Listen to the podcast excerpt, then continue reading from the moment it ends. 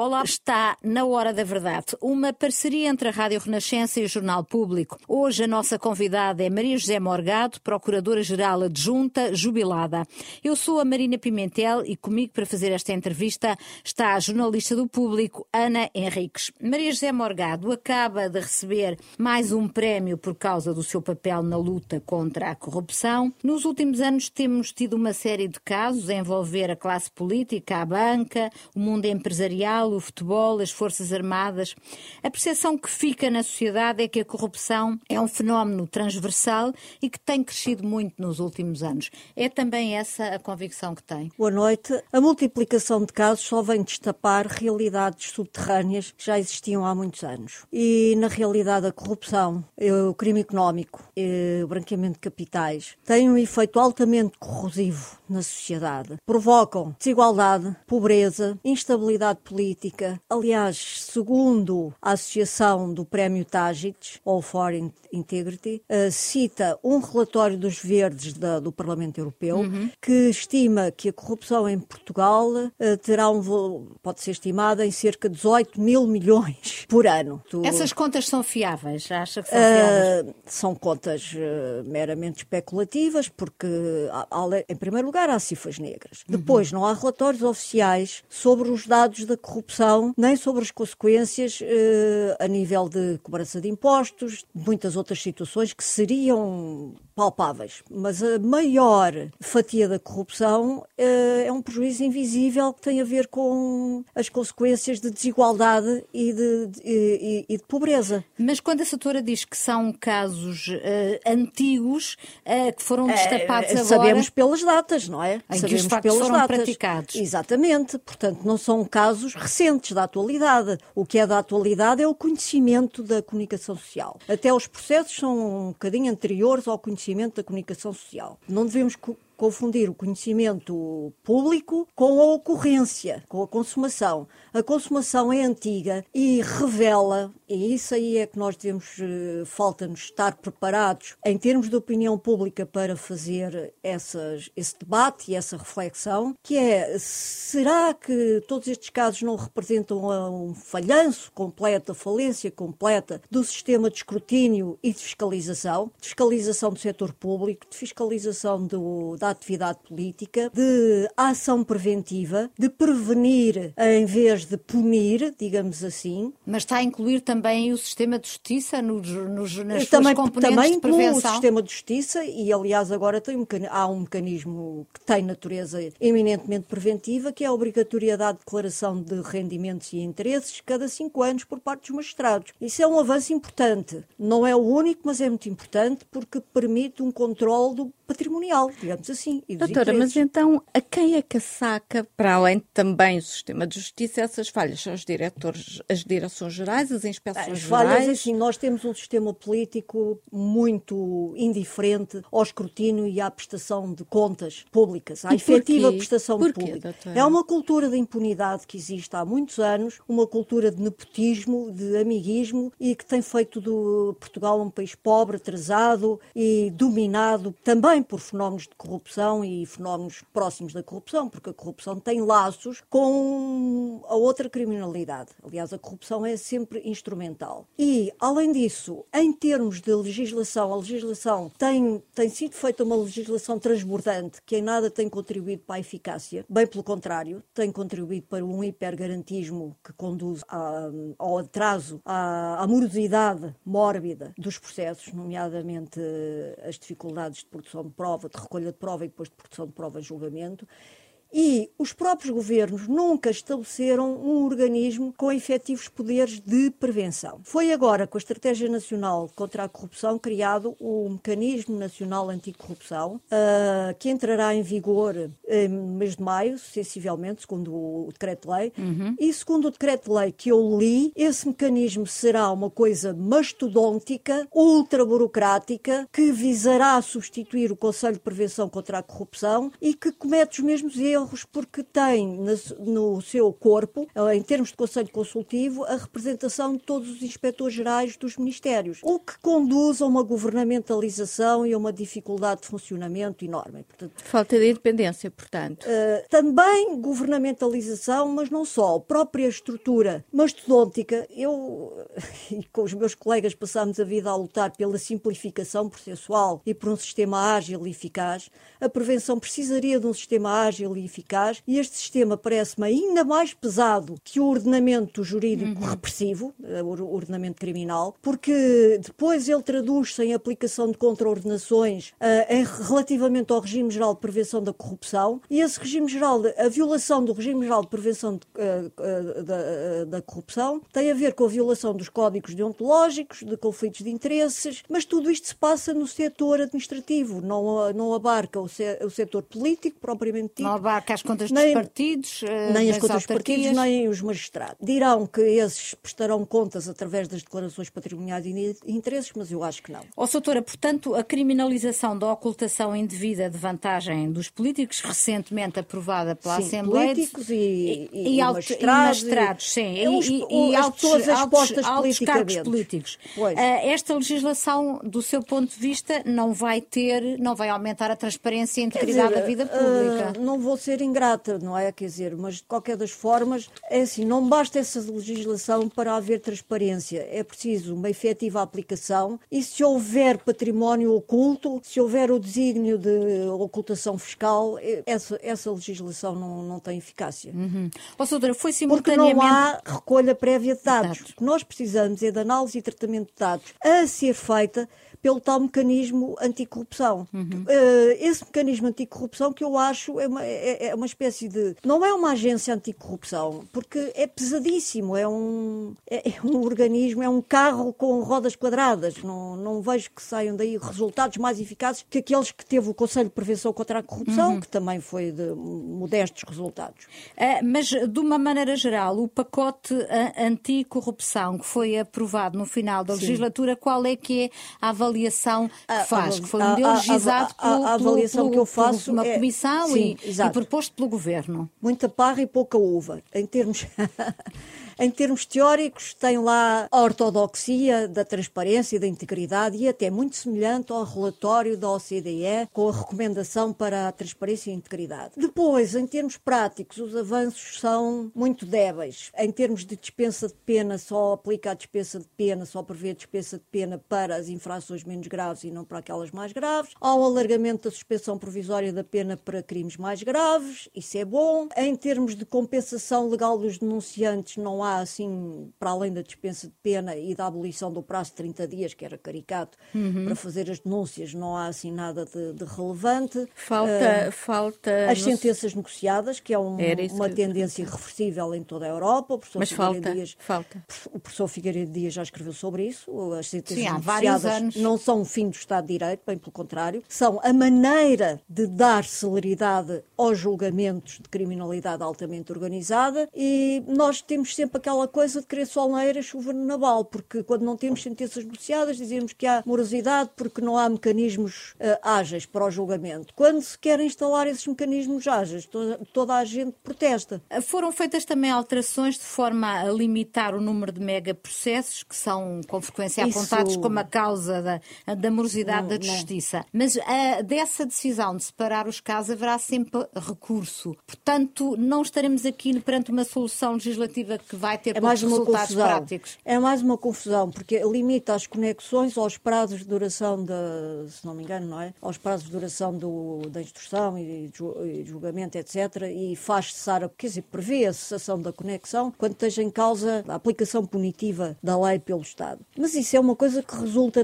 naturalmente do, do desenrolar de, de uma investigação ou de um julgamento. Não é através de uma decisão do legislador que se chega lá, porque é através através de nós temos que ter uh, investigações com método, com plano, com uma delimitação do objeto, visando um julgamento mais fácil dentro daquilo que é a complexidade, porque nós estamos aqui, estamos, não estamos na área do crime comum, uhum. é um crime específico, que se prova não através de prova pessoal, é raro, raro, mas sim através de meios de obtenção de provas específicos, como interseções telefónicas, prova digital, prova hum, bancária e financeira, uh, agente encoberto, etc. Portanto, estamos perante uh, processos que vivem de uma produção de prova muito árdua e que têm, de uma recolha de prova muito árdua e que têm julgamentos também muito difíceis, que exigem assessorias financeiras e informáticas que não existem e que deviam existir, e até exigem metodologias de digitalização da produção de prova em julgamento que está, estariam ao alcance, penso eu, da aplicação, se fosse essa a ideia. Não sei porque nunca, nunca avançaram com. Há um programa pronto para ser aplicado.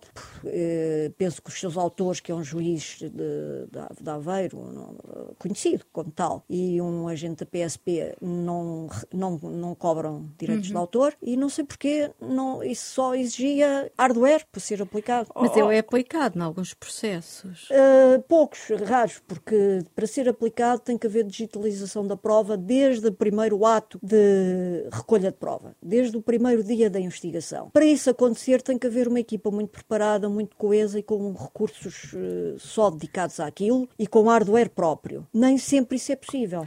Diga-me uma coisa, estava a falar da falta de meios. Uhum. Acha que essa falta de meios de que tanto se queixa ao Ministério Público, ainda agora uh, Sim, a Procuradora Recursos humanos e técnicos. E técnicos quer a Procuradora-Geral da República, quer o diretor do CIAP. Acha que o facto do Estado, do, dos governos sucessivos não, não dotarem a Justiça de meios suficientes para investigar, acha que é propositado, que tem um fim É mais oculto? confuso ainda do que isso. Estamos perante um puzzle uh, muito corporativista e muito dominado pela área política, porque a gestão dos recursos na, na Justiça é feita de forma uh, multifacetada não é feita por quem a aplica. Uh, a gestão dos recursos técnicos informáticos é feita pelo gabinete, uh, pelo ICFES, pelo Instituto de o, o ICFES é tutelado pelo Ministério da Justiça. A gestão dos meios humanos, funcionários, recursos humanos, é feita pela Direção-Geral da Administração da Justiça.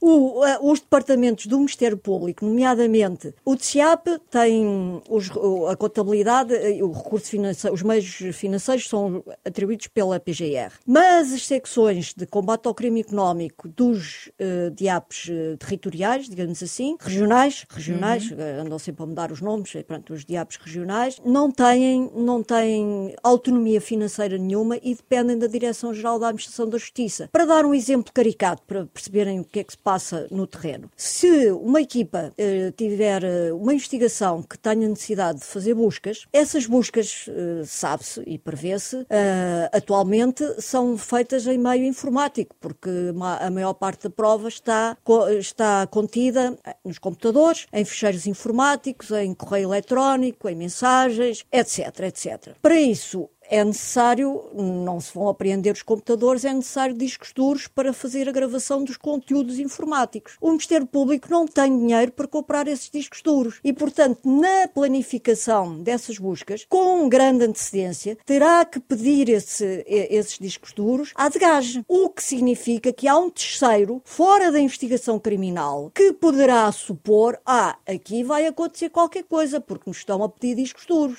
Não sei se estão a ver o que é que isso significa em termos de, de falta de coesão de equipas e de dependência de recursos. E essa situação mantém-se. Mas volto a perguntar-lhe, acha que é propositada? É uma cultura, eh, não vale Mas a pena... Mas há falta de dinheiro, há falta de orçamento, há falta ah, de verba, ah, Isso é? é? crónico, é crónico. O, o, poder político é sempre muito forreta com a justiça, deve achar que, que é um desperdício gastar eh, fundos com a justiça, não sei. Como é, que, como é que encara os mais recentes escândalos na justiça? Prescrições, calções elevadíssimas decretadas a pessoas que são arguídas há anos, a fuga de João Render para fora do país.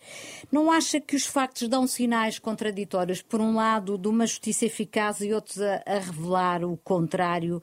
Não haverá aqui uma linha errática? Não, não, e o que é que a explicará? Falta de estratégia, falta de coordenação? Não, não, não, posso comentar casos concretos, mas os processos são isolados entre si, não há, um, não há uma coordenação entre os processos, não é? Uh, são processos departamentos diferentes e o, que eu acho sempre é que podemos aproveitar para refletir sobre o que é que eles significam. Hum. Isso é, parece-me sempre mais importante. E devo dizer que, mesmo em relação a esse caso que referiu da, da calção elevada uh, e, e, e, da prisão preventiva, eu não vou comentar o processo, mas conheço os, uh, os procuradores que dirigem o inquérito, uh, porque quando era diretora do DIAP eles estavam, eram, eram procuradores lá na secção do crime económico e tenho a melhor impressão deles, são pessoas muito cuidadosas, nada aventureiras e muito exigentes em termos de fundamentação de facto e de direito. Uhum. No, no, caso das parcerias público-privadas na área dos transportes, a acusação só foi conhecida 11 anos depois do início das investigações. No processo EDP, em que está envolvido Manuel Pinho, uh, o inquérito já leva 10 anos sem acusação. Isto é aceitável? Por um é, lado, e é, por outro lado, não deveria a Justiça, e neste caso a Procuradora-Geral da República,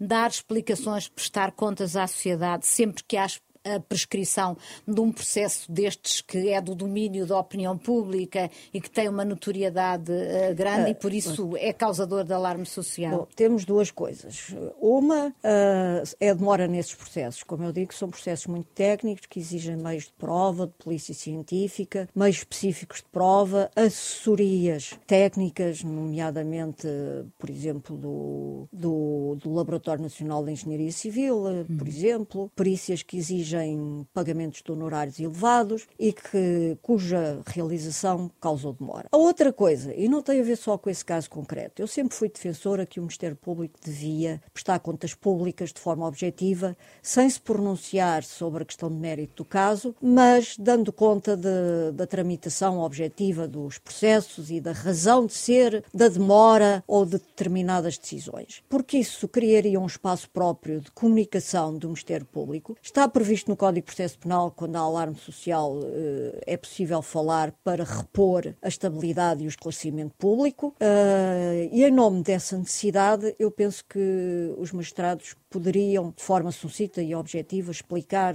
E deveriam. Uh, dever, isso não está previsto.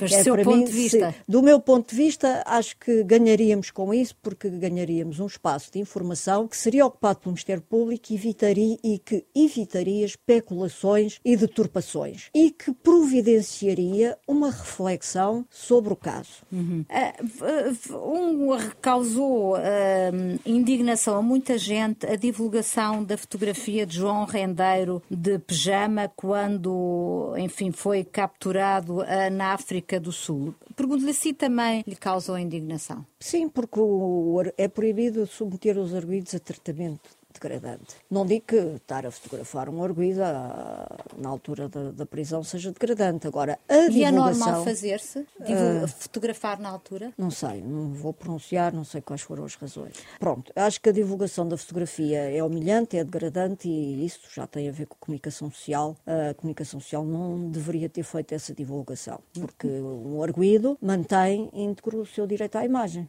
Mas alguém fez chegar essa fotografia. Sim, está claro bem, mas não... ninguém é obrigado a publicar tudo que lhe aparece à frente, acho eu. Voltando um bocadinho atrás, uma dos, um dos últimos escândalos conhecidos na Justiça foi um processo que demorou 11 anos a investigar, as PPP, e, e o Ministério Público vem dizer no despacho final que houve crimes que prescreveram porque não houve tempo para investigar. Isto é normal? Uh, primeiro, nós temos que pensar, eu não vou falar outra vez do caso concreto, mas temos que pensar na questão de fundo. Quais eram os factos que estavam em causa? E não estavam em causa factos comuns. Não era a investigação de um assalto, de um roubo, de um homicídio, não havia o sangue na faca, uh, não havia confissões, não havia prova pessoal. Portanto, é um processo de elevado teor técnico, com muita exigência, a exigir equipas multidisciplinares, muitos recursos técnicos e, porventura, tudo isso não, não terá sido possível providenciar em tempo útil, não sei. Mas os portugueses têm não, de se não... conformar com este não, tipo Não, não, de... os portugueses devem uh, refletir sobre estes acontecimentos e exigir que não, não voltem a acontecer mas, eh, mas devem refletir. Não devemos é ser eh, fatalistas e ficarmos parados a um canto a chorar. Devemos pensar, que é uma coisa completamente diferente. Devemos compreender as coisas para pensar, analisar e saber quais são as razões. Tem, tem... Não estamos, estamos a falar de fenómenos altamente opacos com uma cobertura legal aparente.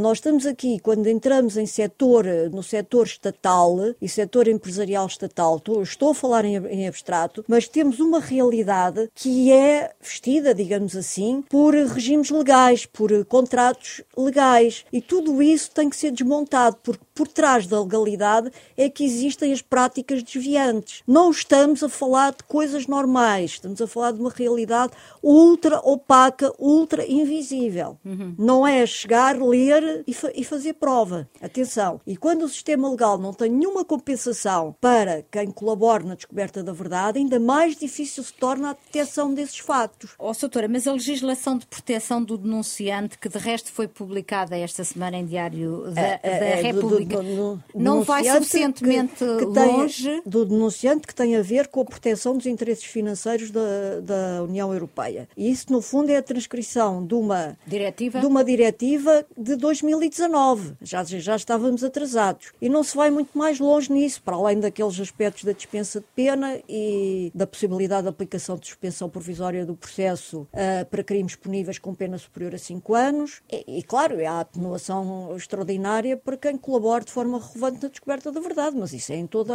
a espécie de crimes, não é só no crime económico. É, esta questão leva-nos para o, o, caso dos, do Rui Pinto e da proteção dos, dos denunciantes e dos casos que têm surgido nos últimos tempos na comunicação social sobre corrupção no mundo do futebol, que lhe é, lhe é um tema, imagino eu, muito caro, por causa do caso Apito Dourado. Foi não, o primeiro é, caso. Não, não, é por não? causa disso. Em, em 2002, dei uma entrevista à pública em que falava do futebol como um monte de branqueamento de dinheiros sujos com promiscuidades políticas que não sabiam onde começavam, onde é que e causavam prejuízos e danos e instabilidade política grande. Mas no caso. Estávamos em, em, em setembro de 2002. Na altura isso deu escândalo. Eu, os casos vamos, que, que têm surgido no futebol, é multiplicação de escândalos, é mais uma vez o destapar de uma realidade subterrânea e de uma realidade económica que não é regulada, que é avesso ao escrutínio e que não paga todos os impostos devidos e que faz por não pagar. Tem um padrão que as transferências offshore, tem um padrão de opacidade máxima na sua prática e cuja investigação é também de grau máximo de dificuldade, como é evidente. E é. que se alarga internacionalmente, é um é, é, é, é a dimensão transnacional. Aliás,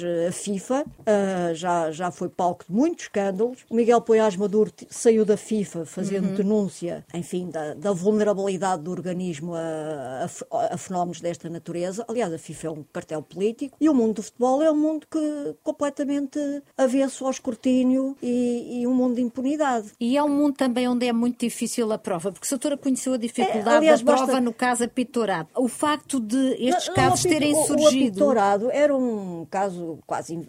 Pronto quase infantil ao pé, de, ao pé do que hoje conhecemos. Do, sim, e, e, do que suspeitávamos na altura. O apictorado eh, eu não, não, não foi uma investigação ao, ao, futebol inteiro, foi uma investigação das certidões extraídas do processo, uh, uh, do primeiro processo, do processo meio. Pronto. E era um, tinha por objeto a, a violação da, da verdade desportiva. Não tinha crimes económicos, exceto num caso que era, tinha de facto um caso com, com crime económico que era a fraude fiscal através do, dos direitos de imagem. Pronto, que uhum. é uma uhum. coisa também que faz parte dos padrões de é as transferências, os direitos de imagem e etc. Aliás, o, o futebol, uh, o futebol, a parte, o futebol negócio, os negócios do futebol, as transferências do futebol, que têm atingido números recordes, a merchandising e os direitos uh, de transmissão constituem a nível mundial 2% do PIB mundial. Portanto, estamos a falar de entidades poderosas e que não são fiscalizadas. E que têm uma característica que nós vemos em Portugal, por exemplo, que é o, é o caráter vitalício dos presidentes dos clubes.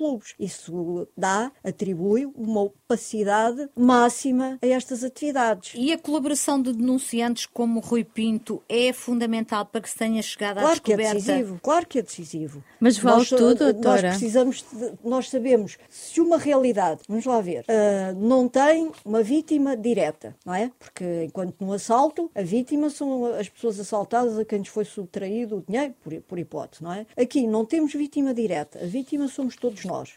A, comunidade não se pode queixar coletivamente, não há queixa. Há pactos de silêncio porque a, corrupção beneficia ambas as partes. A corrupção é sempre o abuso da autoridade de alguém em benefício de outra pessoa e tem sempre uma natureza instrumental, é para atingir outros fins. Aliás, há laço entre a corrupção e a criminalidade organizada por isso mesmo. E se temos essas características todas de opacidade, de sofisticação, de uso das tecnologias de informação que lhe dão volatilidade e velocidade e anonimato, de uso intensivo do regime offshore, se não temos quem de dentro nos denuncie o que, passa, o que se passa, temos muita dificuldade em, em recolher prova e em conhecer os fenómenos. Mas e se mesmo não conhecemos, isso... não podemos combater aquilo que não conhecemos. Não, tem um exemplo. Uhum. Uh, uh, o desmantelamento da máfia em Itália foi com colaboração relevante. Se não fosse a colaboração relevante, não tinha havido desmantelamento da máfia em Itália. Mas se esse desmantelamento ou essa denúncia se basear As na prática de, de crimes.